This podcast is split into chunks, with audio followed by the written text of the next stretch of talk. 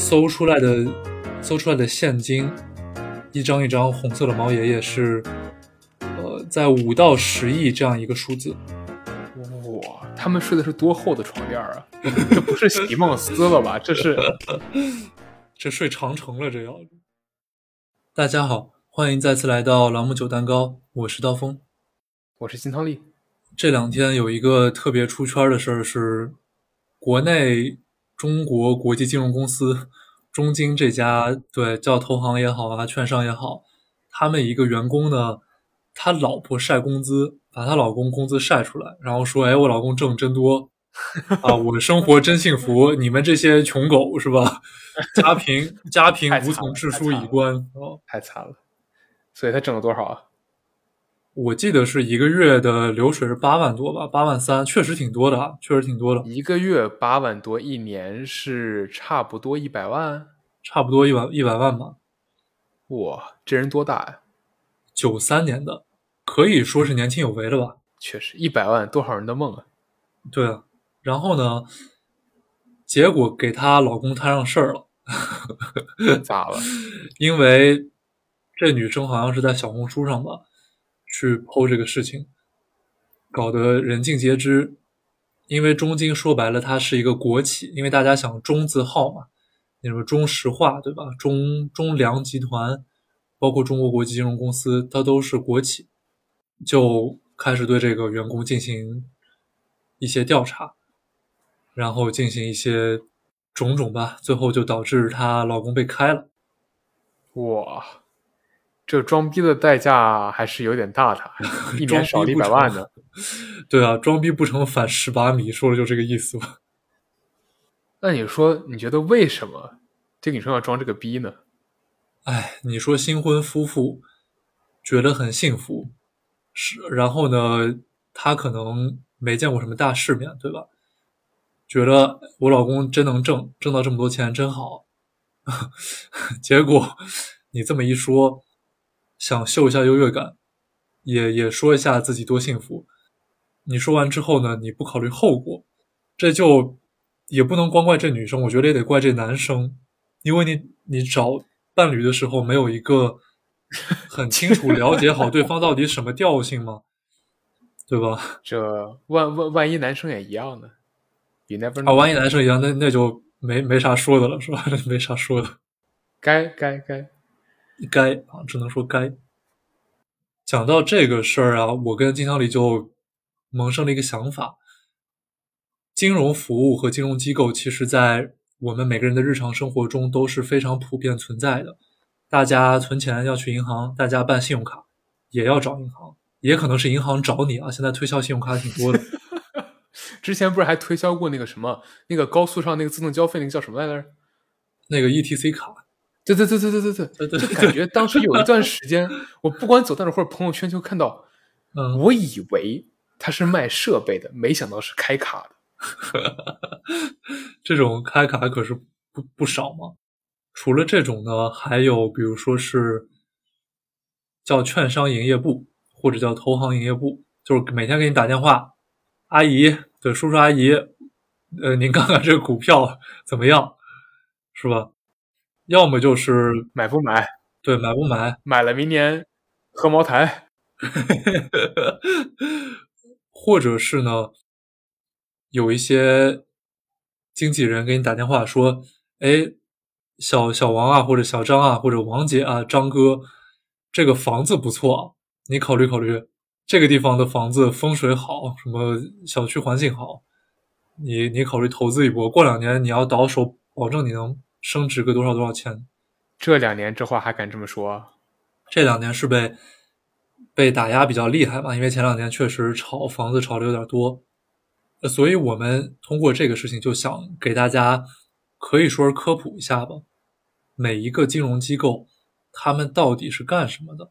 他们到底是怎么从你我这样的人的口袋里挣钱的？他们到底能挣？像个周扒皮一样把你的钱包扒光？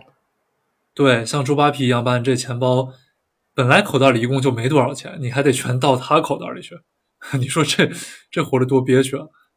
最后呢，我们再去聊一聊他们到底能挣多少钱，是不是这个人说，哎呀，我一个月八万三，你就能相信，或者说他晒一个工资流水单，莫名其妙就觉得哦，这都可以。其实其实不是这样子的。对，毕竟众所周知，视视频不能 P。没错。那我们今天就来扒一扒，到底有什么金融机构呗？像当大家想到金融机构的时候，大家不知道一一般会想到什么呀？一般会想到银行，对吧？嗯。但其实银行呢，是属于。金融中介，那除了金融中介之外，其实还有很多别的金融机构，比如说买方和卖方。这个时候，其实很多时候买方和卖方是同一种，比如说都是公司，一个公司需要买，另外一个公司需要卖，而夹在他们中间的就是中介。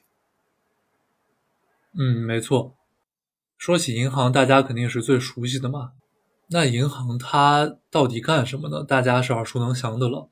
我们可以在银行存钱，可以在他那儿办信用卡。可以从他那儿贷款，用于干各种事情。当然，你得跟人银行说你用这贷款干什么。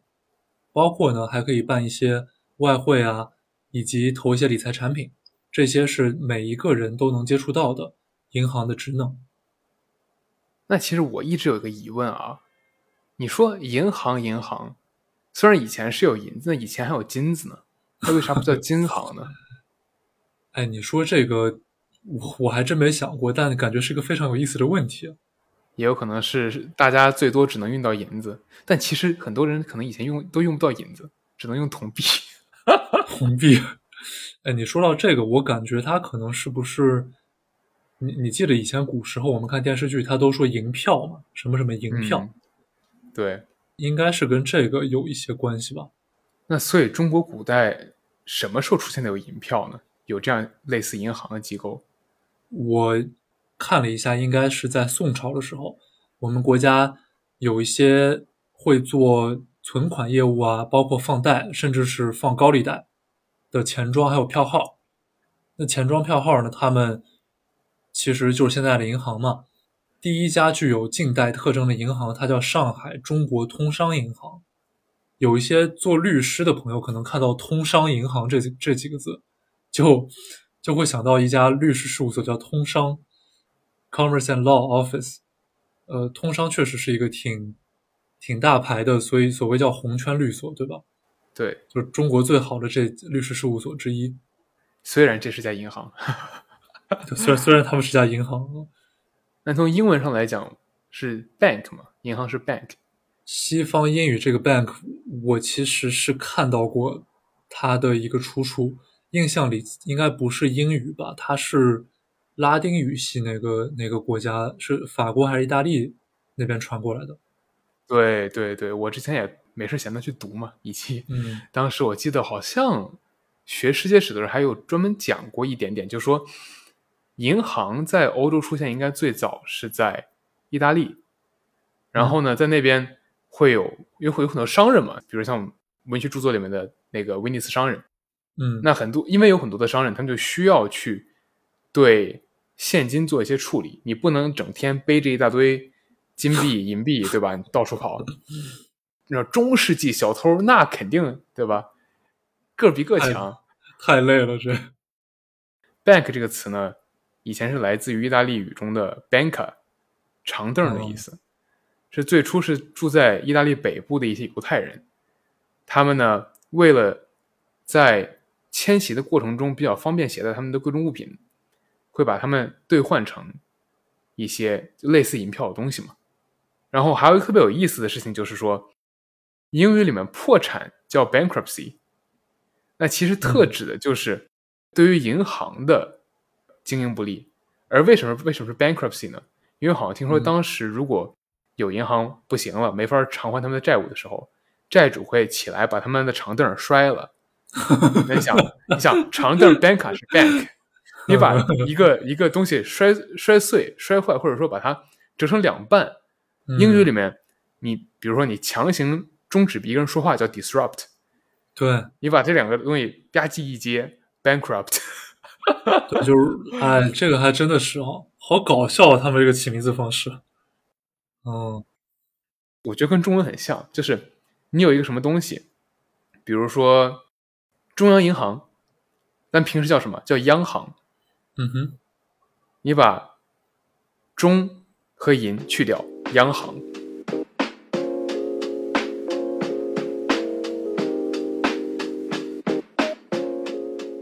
咱们能接触到的这些商业银行，它到底是怎么挣钱的呢？非常简单，比如说大家因为要存款嘛，不可能真的一麻袋一麻袋钱放到床底下，也不是没有。之前你记不记得那个电视剧，那个《人民的名义》里面那个贪污的那个，我到现在还记得那一集。哎，我记得，我记得侯勇演的嘛，老老演员了，侯侯勇和陆毅。如果有不知道的朋友们啊。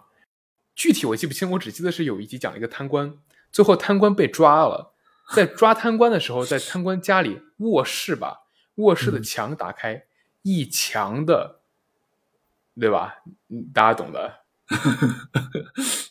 你说的这个，其实我在真实生活里是碰到过类似的事情的，而且就发生在我一个中学同学身上。啊，他是这样子啊。嗯，他们呢？这个同学我很久没联系过了。然后是因为他跟我另外一个同学关系特别好，我跟这个第三个同学的关系也不错。在一次约饭中，我这同学就说：“哎，你还记得那个谁谁谁吗？”我说：“我记得。”他说：“你知道吗？他家被抄家了。”然后我就啊，什么叫抄家？他说：“抄家。”你明白的吗？就当官啊，在政府工作，但是由于是吧种种问题，被双规查处。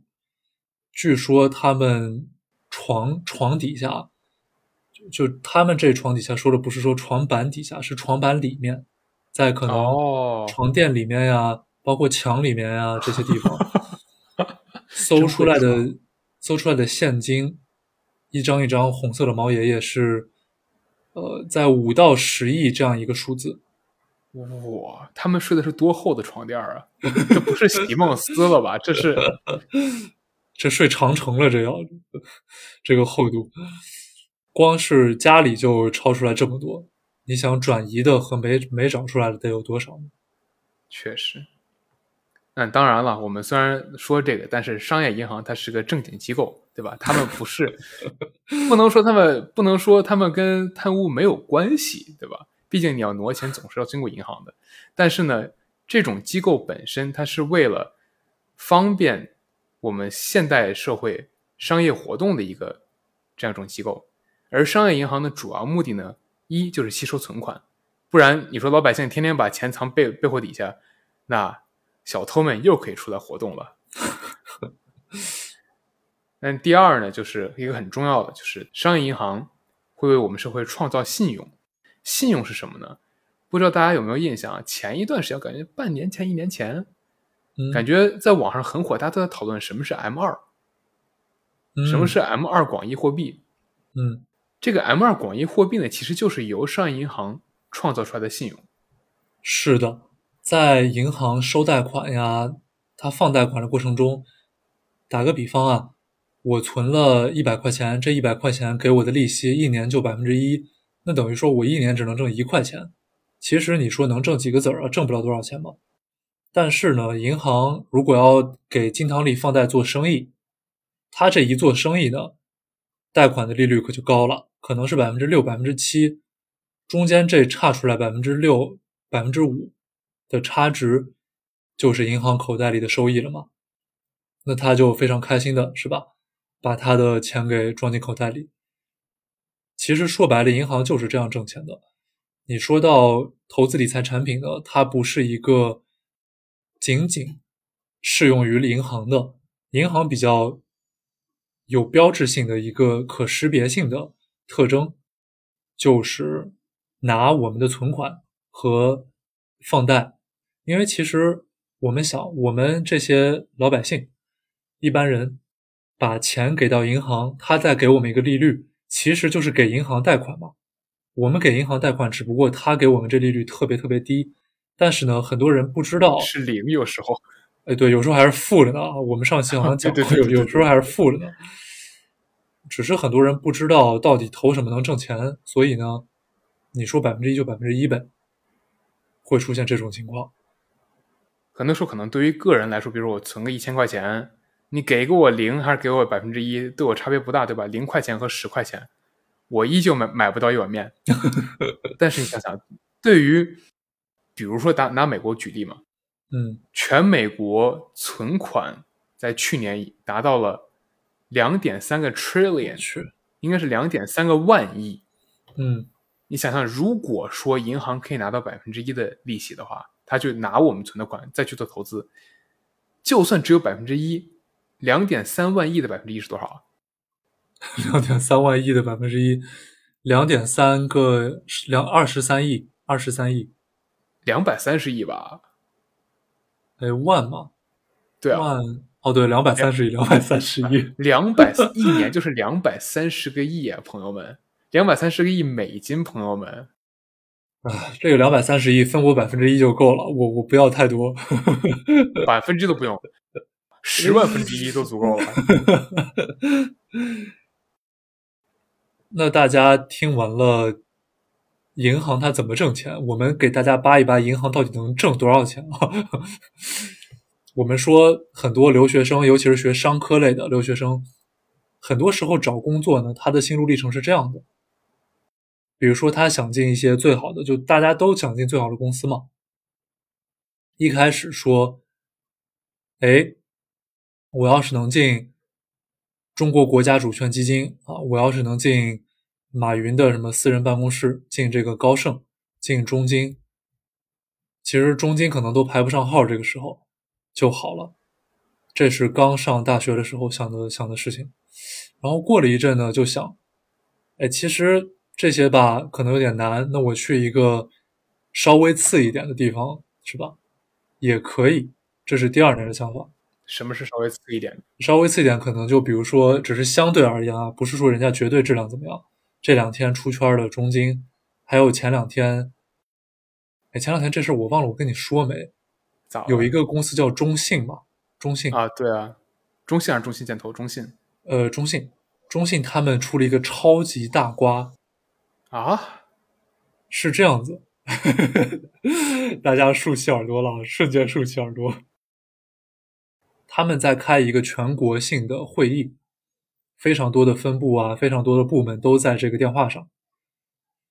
然后呢，因为是居家开嘛，其中有这么一男一女，他们没有关摄像头，也没有关音频，也没有关麦克，我靠！就在做一些对吧不可描述之事。这个时候，大家可能正在 check 说，哎，谁在线呀？我看看今天有谁在线，对吧？点开会议室的那个参与人员，巴拉巴拉，结果突然发现有一个视频是开着的，然后天呐，有一些人就点进去了，点进去之后发现画面上有一些人在动，在动的同时，如果你戴上耳机，甚至不戴耳机，你还可以听到有人在发声。哦我的天呐！最重最最重要的是，他俩一开始没发现，还被一些人给录下来了，被人给录下来，录屏、录音录下来了。这个影响有点太糟糕了。对，这两个人被人肉到什么程度啊？他们的名字、毕业的学校、在工作的部门都被扒出来了。我现在都知道他们叫什么，我也知道他们长什么样子。你说，所以说大家摸鱼归摸鱼，该小心的时候还是要小心的，对，有有些事情你不该干就就不要干。或者好歹买一个那个什么摄像头那个贴纸，把你摄像头贴起来。我们要懂得适可而止，是吧？适可而止。哎然后就因为这个事情嘛，就出圈，也是出圈了啊。呃，当然上大二的时候可能说，哎，我去个这个机构就可以了。结果呢，到了大三，这个学生就想，中金、中信或者银行里面最好的部门，比如说是中国银行的总行管培生，这些职位比较难，我要不再看看别的，我去当一个大堂经理。我觉得就挺好的。北京银行总行的大堂经理也不错嘛，来往的客户都是大客户，每天经手的都是大几千万、上亿的现金流。但是呢，到了大四，真的面临找工作，大家就想，哎，我觉得银行柜员也可以，银行柜员也可以。心路历程有一点波荡起伏啊，这个起伏只有只有伏没有起，都是在往下走。那说到银行柜员了，哎，回到刚才我们说的上银行到底干嘛嘛？存款我们都说过了，有活期、定期，巴拉巴拉一大堆。现在银行这种各类存款项目越来越多，根本数不过来。那个人信用刚才也说了，信用卡对吧？你也可以拿个人贷款，比如说房贷、车贷。然后小微贷，当然了，还有一种贷款，我一定要特别说一下，我希望大家一定远离 P to P。嗯，这个东西我跟你说，它有毒，你知道吗？我不知道现在应该还有 P to P 在，前几年应该可能一五一六，哎，不一定，可能一五年前吧。P to P 在我国其实是违法的。嗯，没错。后来不知道为什么它又能活过来，你知道吗？我也觉得很奇怪。嗯，这个事情我了解过一点点啊。嗯，一开始是因为法律没有特别明确的规定嘛，说你不能民间借贷。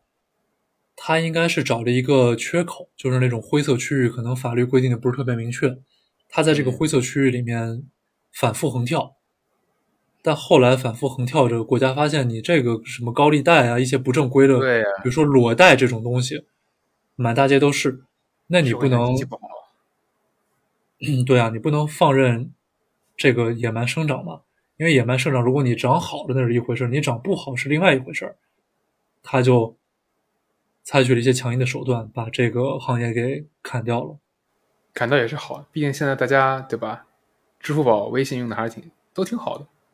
那当然，除了个人信用之外，还有一个大家应该很在乎，就是个人投资，对吧？我在每天努力九九六的时候，我的钱怎么可以躺在那儿？对吧？零零七呢？你说理财嘛？刚才我们提到银行理财，那银行理财，咱先咱先别说咱们银行理多少财，咱先说一说，还是说回大家关心的问题。那银行这朋友他到底能挣多少钱，是吧？大家大家肯定都关心这个问题，天天在我面前装说，哎呀，昨天又跟一个领导吃了饭啊，领导，我请这领导吃的都是人均三千八的一个烤鸭店。然后你想，我吃小大董或者我吃大董，那不不也就人均几百块钱吗？你这怎么三八零后面还加了个零呢？他到底能挣多少呢？其实，不管是柜员还是大堂经理，还是别的一些所谓的客户经理啊、战略客户部，你别管他名字叫的多的高大上，银行的收入并不高，其实也就是几千，可能上万块钱一个月，是非常非常普通的工作。那这要是放在北上广深这种地方，那确实不多了。银行它比较有优势的地方是什么呢？是稳定。大家说在银行里啊，你可能一待就大半辈子，甚至很多人一待就一辈子。那为什么呢？因为稳定啊。你说银行裁员这事儿，好像还真没听说过。要裁裁什么？裁柜员？那柜员一个月也没多少钱呀。你要裁裁什么？裁那门口保安嘛？保安每天给你拿一个电棒，你说我要把你裁了啊？因为这个电棒一个月会花了我一共花了我一百块钱，我觉得太贵了。你不是有病吗？尤其国内的银行很多都是国企嘛，不存在这个对吧？缺不缺钱的问题的。嗯，我之前有一些朋友是在做银行嘛，现在也从银行里出来了，跟我说银行这年头难做呀。我相信很多朋友们都碰到过那种大街上突然来走过来说帅哥，要么美女。你办卡吗？你办卡吗？然后你你知道，我第一反应是是办健身卡呢，游泳卡呢，还是瑜伽卡呢？后来发现是办中国银行信用卡，突然高大上了。突然高大上，你就会想说，你都顶着中国银行这样这样的牌子，你为什么还走在大街上像发传单一样问我你要办卡吗？但确实，现在在国内生活的话。有支付宝，有微信，你真的不需要信用卡，除非就是你真的要透支，那也有花呗，对吧？你干嘛非要？而且还不方便，你还得刷卡，不然你扫一下就好了。这个涉及到一个他们内部有指标问题啊。我当时问那朋友说：“你会去这样推销信用卡吗？”他说：“他的任务呢不是推销信用卡，他的任务是放贷款。”我当时就想，别人借钱，别人找你借钱，一般你你会想你愿不愿意？但他这个情况是他非塞着给别人钱，问别人愿不愿意，这听上去非常的神奇嘛。对，就好比说他要跟我商量，哎，我给你贷款贷个五百万，利利率百分之三，一年够低了吧？你愿不愿意？那我就想，我干啥呀？我要这五百万？他是有任务，领导非要让他说，你这个一个月必须推销出去五十万或者三十万，今年的指标得是多少多少，那他就得去完成这个任务。这个从老百姓角度其实是挺难理解，但是你如果从银行的角度，你想，银行吸收那么多存款，这钱搁在你那儿，你不去用，那你到年底你还得得给我付钱，你这钱哪来呀？对吧？你钱必须拿出去贷款啊。所以说，你如果有太多钱趴在你的账上，你没有拿出去做贷款，你没有新的钱进来，那你根本就是入不敷出啊。所以这么想的话，他们确实有压力。嗯，压力不只是银行有啊，一些其他金融机构也有。咱比如刚才说到了中国国际金融公司，俗称中金，他们是一家叫所谓的证券公司。证券公司呢，有些人会喜欢把它叫投资银行，也有一些人就叫他们券商，就是证券公司的一种简称。他们这些人是干嘛的呢？不能不应该说他们这些人啊，应该说我们这些人，因为我其实虽然并非是中金的人，对吧？没有他们那么的中字头红高大上红字招牌，一说我们是中金都特别牛逼。中国国际虽然不在中金，但干的事儿是差大差不差。那这些机构干什么的呢？比如说。大家看那个每天电视上跟你说买什么股票的，十个有八个都是我们这种公司的人跳出来跟你说：“哎，我觉得什么什么能涨，啊，什么什么能跌，反着买就对了。”对，反正就买，反反正买就对。对，说的特别对，反正买就对了。这些人十有八九那都是骗子，知道吗？大家，这是一种啊。还有一种，比如说是我们现在看那些企业套现，怎么套现的？它上市。特别著名的案例，瑞幸咖啡是吧？瑞幸咖啡早年早早的就去美国套着现，创始人谁的都跑路了，找了两个替罪羊扔监狱里面。当然，我司作为参与了瑞幸咖啡上市的某家 某家投行，如今在接触客户的时候，已经默默的把瑞幸这个案例从我们的资料里拿掉了。以前还特别自豪的说我们做过瑞幸咖啡啊，现在就悄悄的把它从我们的。档案里拿掉，啊，不要说这个事情。瑞幸是谁？没听说过哎，我只喝过。对啊，那只喝过这咖啡。像这种公司，它要上市圈钱套现的，也是所谓的投行券商的一个主要业务。这种公司怎么挣钱呢？挣的钱还真不少。比如说上市，圈了一大波钱，这个时候圈钱的一个百分比，百分之一，百分之三。甚至百分之六、百分之七，作为你这笔交易的手续费，我就全给到你公司了。那这公司不是发了吗？因为你想上市，那都是大项目、大企业呀。那比如说你一个上市公司的市值，打个比方哈，十个亿美呃十十个亿人民币，估计不止吧？得不止十个亿，说白了那都是小项目。对，一般你按可以按一百个亿算吗？假如说一百个亿，你其中融了三十个亿，还是说你是按一百个亿算的？这个得按融资的，比如说融三十个亿，百分之一那就是三千万嘛。嗯，像三千万这个企业拿到手，我们说这种企业它一般发奖金发比较多，有些夸张的甚至能一次性给你发个大几十个月的基础薪资。那你就算基础薪资一个月两万块钱吧，你今年也有一百一百多万了。这就一个项目就这么多，对啊，一单买卖就能这么多，前提是你得做成啊，做不成的话是是没这么多的。那像如果打个比方，我们就说中金好了，中金做上市的一个员工，他做成这么一单项目，他一年的薪水能有多少？这个我了解稍微多一点了，毕竟是同行。中金属于行业内中资里面。中资的意思就是中国的公司嘛？中国的这些投资银行里给的可以说是最高的之一了吧？他们应届生啊，就应届生，二十二岁刚毕业，对，二十二三岁吧，刚毕业。正常来讲，你一年到手税前很可能就能有个呃，小一百万或者一百万左右。哇，这个薪资可以说是高出大部分企业的中层甚至中高层。你想，很多企业的中高层都没能拿这么多钱。那你再看看这个二十二岁的一百万，跟刚才那个那个已经结婚的大哥，那个那个哥们儿还是有点惨哦。哎，你说是惨也是相对的吧？你说现在是给给非常多的人是吧？那样子那都是愿意的嘛。嗯，确实，当然不是每一个年头都能像我们刚才说的那样子发那么多钱。可能有时候你今年一单没做成，那这种时候能够到手的就是非常少的。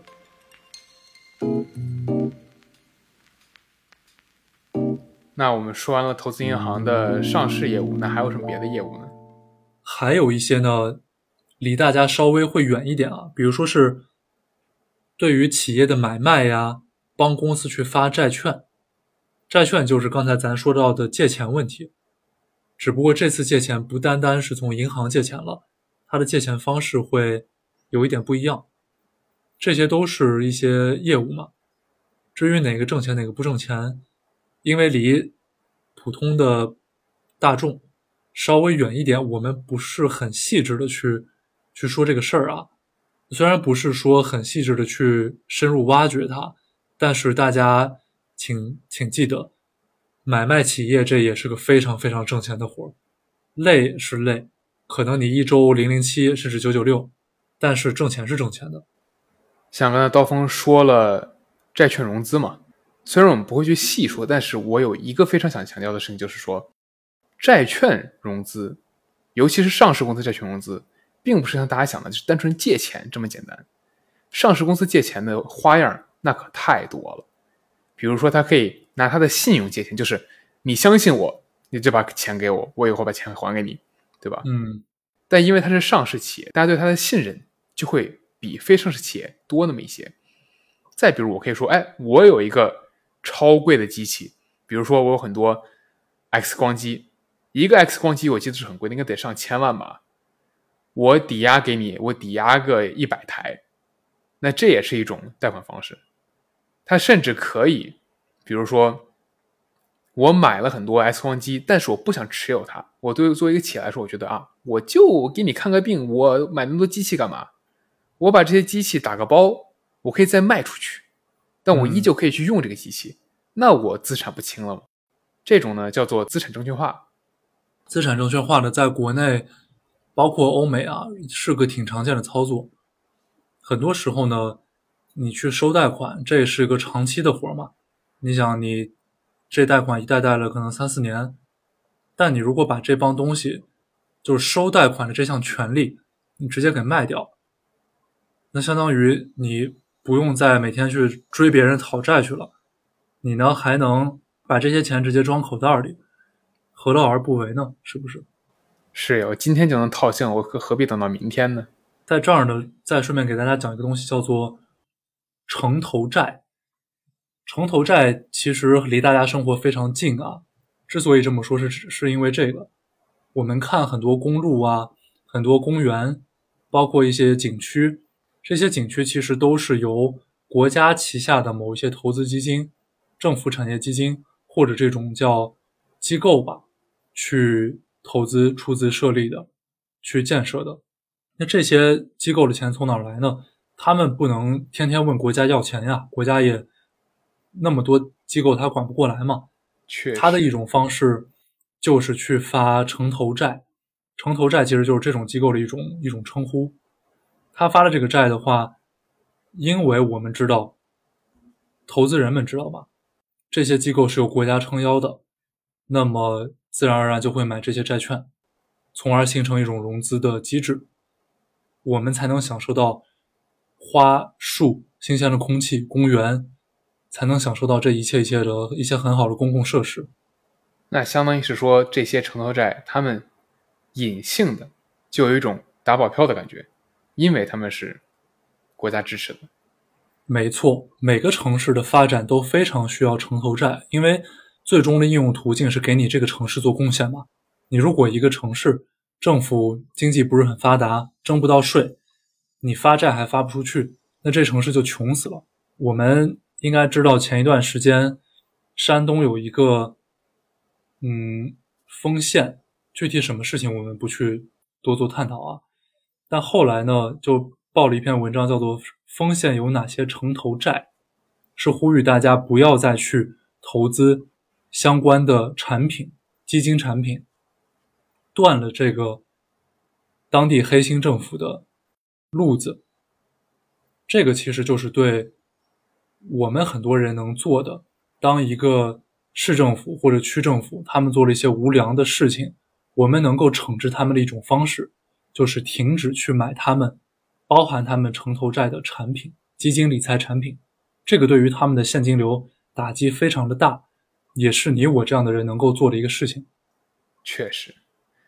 那回到说投资银行其他的业务，其实其他还有很多了，比如说在英英文里面叫 sales and trading，因为比如说很多公司要买卖股票，但是呢，买卖股票这个事儿得有一个中介帮你买卖，你不能说。比如说，我想买特斯拉股票，我不能说全世界问，哎，你有没有？你有没有？你有没有？我从你这儿买一股，从你从他那儿买一股，我问到可能问到今年年底，我都问不完，对吧？嗯。但如果通过投资银行的 trading 部门，他就可以去帮你做这种买卖，就很方便。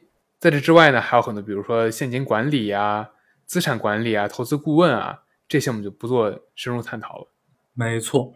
如果大家还是关心他们挣多少钱这问题啊，我作为业内人士这么跟大家说吧：旱死的旱死，涝死的涝死。那我相信大家肯定是不关心这个旱死的，我们来看看什么叫涝死的，好不好？什么叫涝死的？那你跟我聊天你就找错人了呀！我是那个旱死的。没事，我不不不，我都没机会被旱死呢，好吧？但我我说我们来看看的意思是说。我这儿有一份全世界这个投资银行收入排名的这个表，我们来看到底谁挣的最多。哎，看看看看，你猜挣的第一的是谁？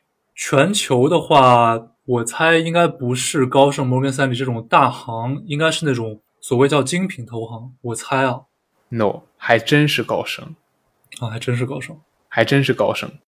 酸了酸了，他们去年二零二一年。一年哈，他们经手的这还不是他们的全部收入，他们经手的并购交易高达将近九千亿美金。嗯，高九千个亿还是美金？是的，是的。大家通过刚才我们对吧那个计算，可以大概感觉一下这是多少钱。接下来后面还有，比如说像 J.P. Morgan，这叫大摩。摩根斯坦利、小摩、Bank of America，这个是美国银行；Citibank，花旗银行，后面还有很多别的银行了。嗯，他们的这个经手交易都是千亿级别的。嗯，大家别看高盛啊、大摩啊、小摩啊，或者美银美林这些，我们在电影里、华尔街电影里能看到的这些大投资银行们挣那么多钱，也别看那个。找了一个傻老婆的中金交易员晒工资单，其实对于很多国内的市场情况而言吧，大部分投资银行或者说券商的人，百分之九十是没有那么多的。当然，你说相对于一些别的行业，可能我们确实收入还不错，但是你要到毕业就百万啊，甚至一百多万这个程度的，在亚洲市场是非常少的。我之所以。特地加了一个在亚洲市场，是因为我们国家的金融体系系统跟欧洲和美国的非常非常不一样。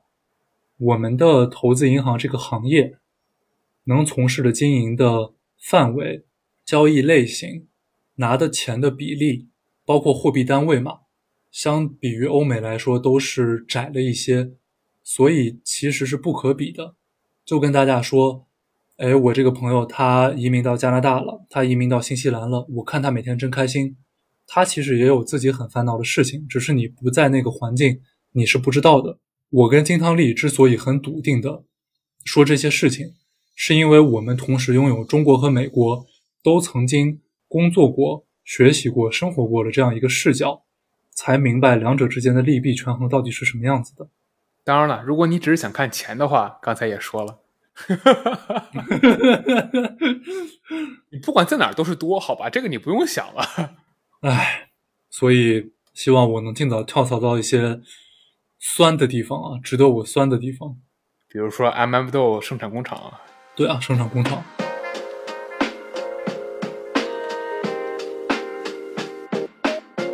哎，那像是科技公司，一般都喜喜欢去哪些哪些地方呢？那如果从就业来讲啊，尤其是刚毕业的学生就业，当然不说那些往高了去，肯定每个公司有每个公司不一样的点。对于刚毕业的学生来说，在美国最好的去处应该就是苹果和谷歌了。嗯，而苹果由于它的它的产品性质嘛。它其实招本科生招的很少的，是非常少的。但是呢，谷歌就还是会招，而谷歌的薪资应该算是在这几家大的叫 Big Tech 嘛，嗯，大的科技公司里面应该算是比较高的了。而在这几家大的科技公司里，你猜谁最不招待见？这个我还真听说过，好像是微软，是不是？哎，这倒真不是，微软只是很很难进而已。哎，我等我再猜一个亚亚马逊，亚马逊对，没错，没错，没错。嗯，亚马逊那真不是人待的地方。就这话不知道好不好这么说啊？但是亚马逊跟九九六有一拼。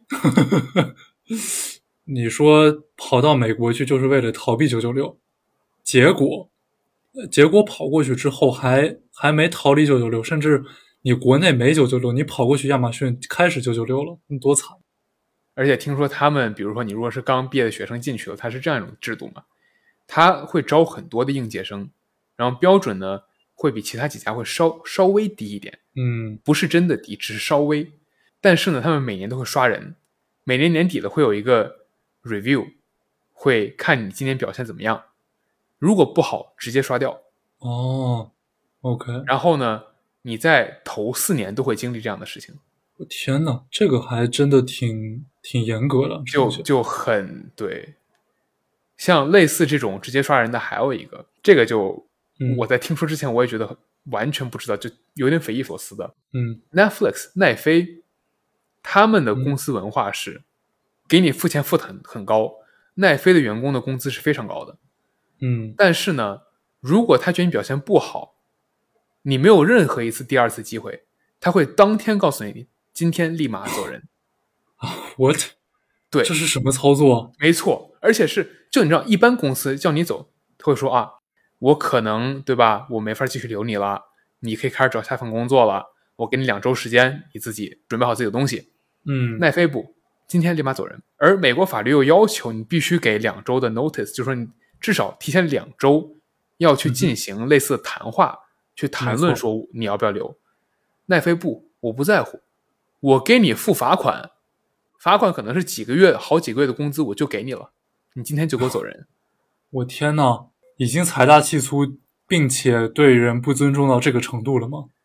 怎么说是我也不知道算不算不尊重吧。人家的文化就这样，而很多人其实愿意的，因为对他们来说，这个钱付到位了，我进去之前也知道也知道这个情况，那无所谓了。这样的原因之一是因为，比如说做工程师、软件工程师或者我们叫程序员，本来就不难找工作嘛。他可能出来了，再找一份也不是特别难，是是会有这样的想法吗？确实，尤其在美国，你如果说我在奈飞当过工程师，出来应该是抢着要的哦，所以人家的确也不在乎这一点。这么回事儿。但今天我们聊银行啊，就不说科技公司，我们可以下次再说。说回来，我们说完投资银行了，其实还有两种其他银行，我们这说大类啊，但这两种呢，其实都不是严格意义上。它不是严格意义上的银行，第一种呢是叫开发银行。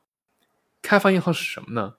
开发银行是专门为经济开发提供投资性贷款的政策性银行。所以你说它是政府一部分也是对的。之所以它是个银行，是因为它做的很多工作就是投资和贷款。这一点上，它和传统银行有点像，但它的目的又跟对吧？商业银行我是。为了赚钱而运行的不太一样。国家开发银行它的角色大到什么程度呢？刚才我跟金汤力不是讲到债券吗？我们国家发行了非常非常多的债券，大家如果去相关网站上去看一看啊，都是这个国家开发银行发出来的，量也特别大。他们的募集资金，拿到这些钱干什么呢？都是去建设我们的祖国啊！这些钱都是去建设我们的祖国用了。当然，这其中也不包括我们国家了，也有很多这种资金呢，是拿去干什么呢？借贷给别的国家，然后呢，帮助他们发展。这样呢，中国以后在国际上地位就会逐步提升。这个不管是对于我们现在和未来来说，对于中国以及中国人都是非常好的事情。没错，跟开发银行有一点点关系的，因为开发银行是一个中央性机构嘛，联系上的是叫中央银行。中央银行它的主要职能呢，咱先不说职能吧，咱们先说它都是哪些机构。我们特别熟悉的中国人民银行，我们特别熟悉的美联储，包括欧洲的 ECB，欧盟的这个欧洲中央银行，都是起到中央银行的角色。他们干嘛呢？他们就负责整个盘活以及制定国家的经济，还有国家的经济经济政策，比如货币。该发行多少？比如，我们希望通货膨胀率保证在多少？我们希望物价是一个什么什么水平？我们希望未来几年商业民间的借贷呀、存款呀这些资金量都在一个什么区间范围内？他们干的是这个事情。中央银行虽然它发行货币，它绝对不印钱，那是印钞厂的事儿。嗯，你不能指望这一帮坐办公室的人去，对吧？每天转机器，我要开始印钱了。现代的流水线工人。但是呢，他们又是确确实实的通过发行手段给我们提供了 M 一货币，而 M 一货币像刚我们刚才说的，会通过商业银行转换成 M 二货币。没错。像是我们国家的中国人民银行，他们主要负责提供金融服务，保护我们国家金融系统的稳定，以及执行在执行之前先制定啊一些外汇啊货币相关的政策。据说呢，中国人民银行，我认识一个一个朋友，他之前考过这个编制，但他考的编制是中国人民银行的编制，等于说他其实是要做一些还是政策性的东西哈。对政策性东西嘛，听上去。不单单是去打杂嘛？不是怎么突然从高大上的政策变成打杂了？啊，这这样说些许呢有那么一点过分啊，因为因为太多，我们知道体制内嘛，你说每天干嘛呀？端端茶倒倒水，其实干不了什么。但他们这里头还是稍微有点活干的，比如说像外汇，其实我国的外汇政策是比较知名的。为什么呢？在早些年的时候。我国外汇其实一直绑定的，就是说，央行说多少是多少，嗯，但这其实是件很，知道这件事其实很难的，不是说我说一美元换八块人民币就真换八块人民币的，就这事儿不是太厉害了，对吧？这这事儿甚至就是我作为中国都不可能说我说八块就八块，这个是由央行的外汇储备以及整个国家政策协调决定的，他能够有底气说我就八块。那是因为在背后有很多人在去做交涉、去做贡献，才能够让央行有底气说，我有可能会亏损，但是我就让你八块钱。但后来呢，因为经济要发展，你得跟国际各种地方都接轨，所以我们需要逐步放开外汇政策，就不能说是哎我们就八块了。后来是说什么呢？一开始说哎我给你个区间，你可以是七块五到八块五，对吧？中间你爱怎么浮动怎么浮动。嗯，但是你如果高于七块五或者低于八块五，那我就会介入说，哎，你如果在这之上，你可以从我这儿直接拿钱，你就没必要去市场上买了，所以一定程度上稳定了人民币的汇率。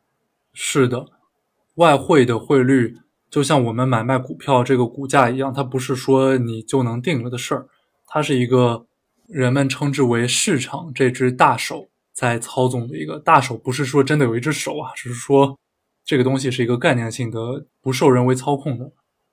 所以你想，这帮在人民银行或者美联储的官员们，他要制定整个国家的政策呀。中国有九百六十万平方公里，有十四亿人口，你得通过制定相关的机制，让整个国家的经济向好的方向发展，这是非常非常难的一个事情。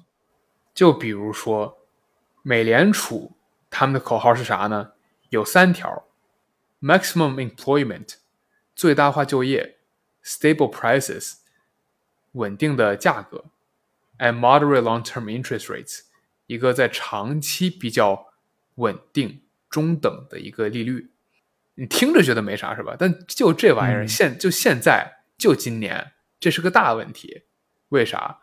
在美国最近就业是非常非常好的，可能一定程度上因为疫情，一定程度上因为之前政府赢了很多钱嘛，这个钱得花出去嘛，那你对吧？你就招人来干活儿。